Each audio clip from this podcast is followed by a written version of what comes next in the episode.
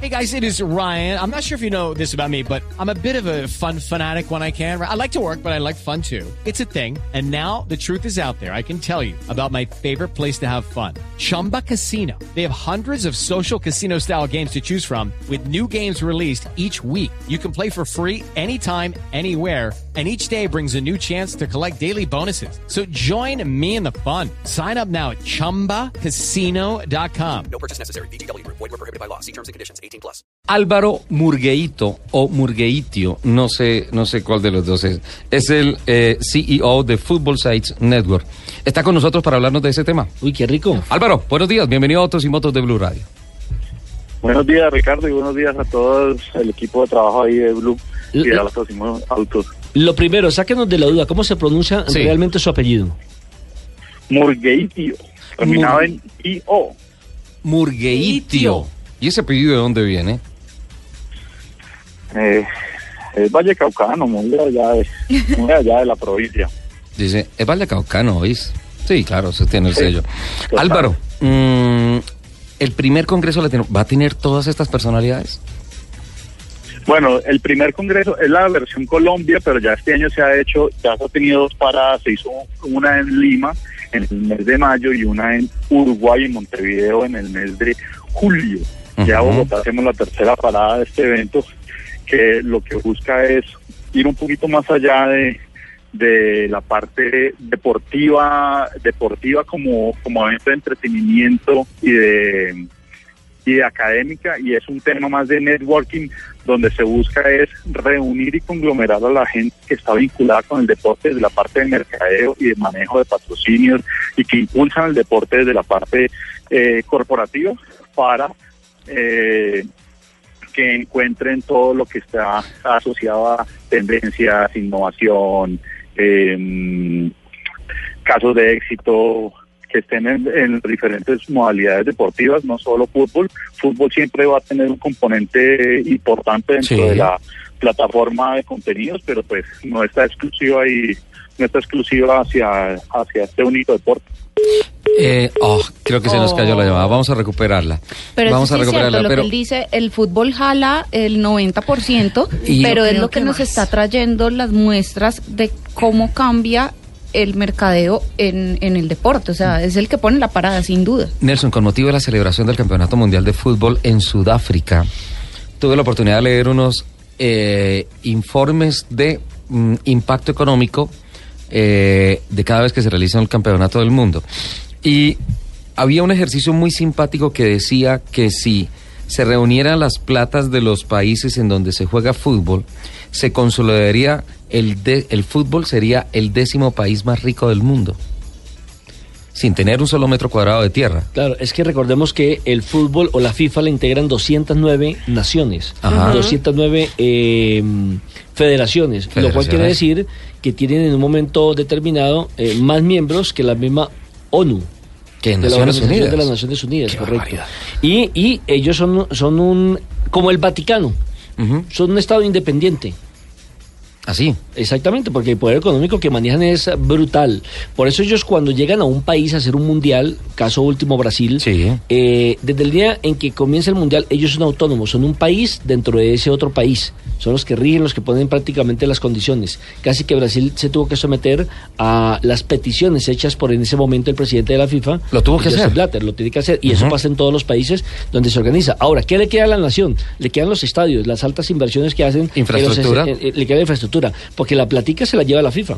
Total, total. Y por eso, es un país, a- hacia allá apuntaba ese ejercicio que se hacía después del Mundial de Fútbol de Sudáfrica, decía que si se reuniera la plata, plata, no metros cuadrados, no terreno, sería el décimo La plata país. que maneja la FIFA. El fútbol sería el décimo país más rico O sea, del la mundo. FIFA sería el décimo país. Exacto, la FIFA sería el décimo país más rico del mundo. Álvaro, ya, ya estamos de nuevo en la comunicación. Sí, sí, correcto. ¿Cómo, cómo va a ser la dinámica? eh, esto es el 20 de octubre, ¿no es cierto? ¿Cómo va a ser la dinámica de participación de los panelistas?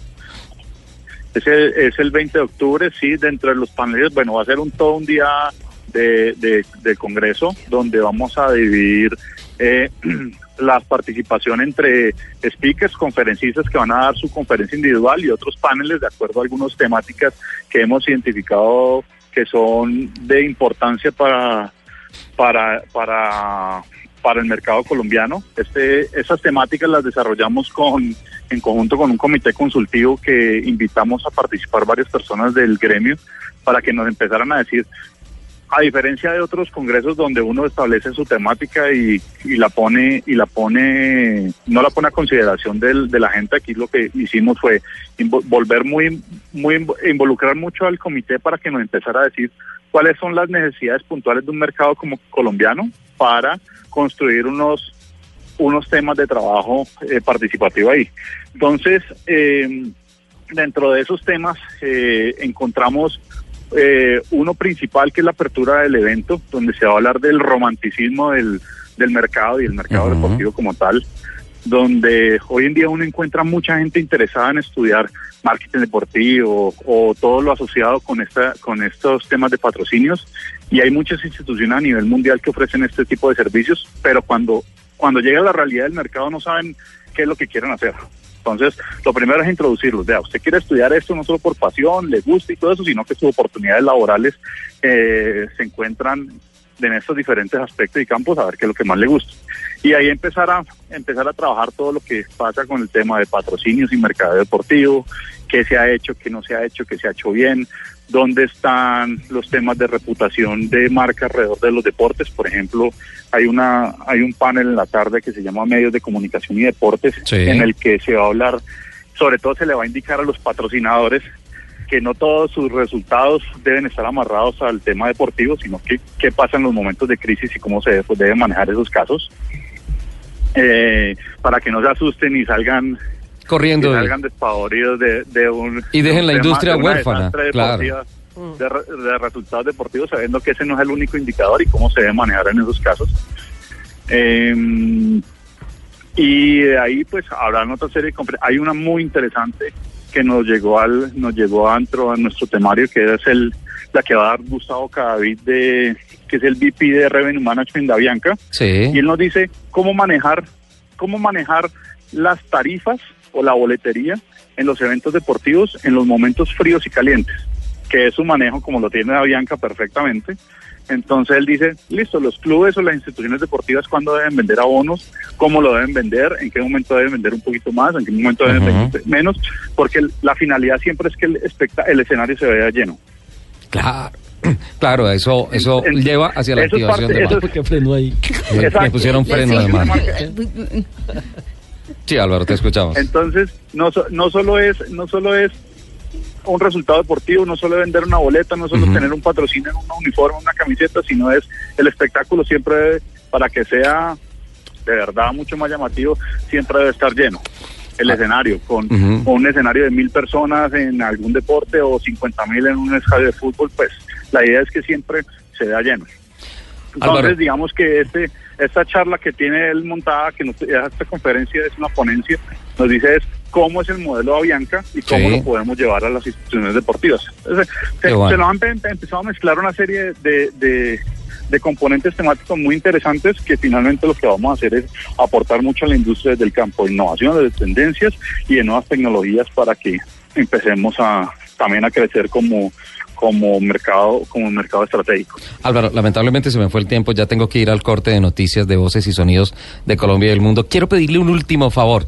Eh, Que nos guarde cuatro cupitos. Que nos guarde cuatro cupos. Entonces son Cinco. dos favores. Son, entonces son dos favores. Los cupos y eh, compartir las memorias del Congreso acá en Autos y Motos. ¿Le parece? Claro que sí. Álvaro, no Claro que olvides sí, mi cupo. cuenten con eso.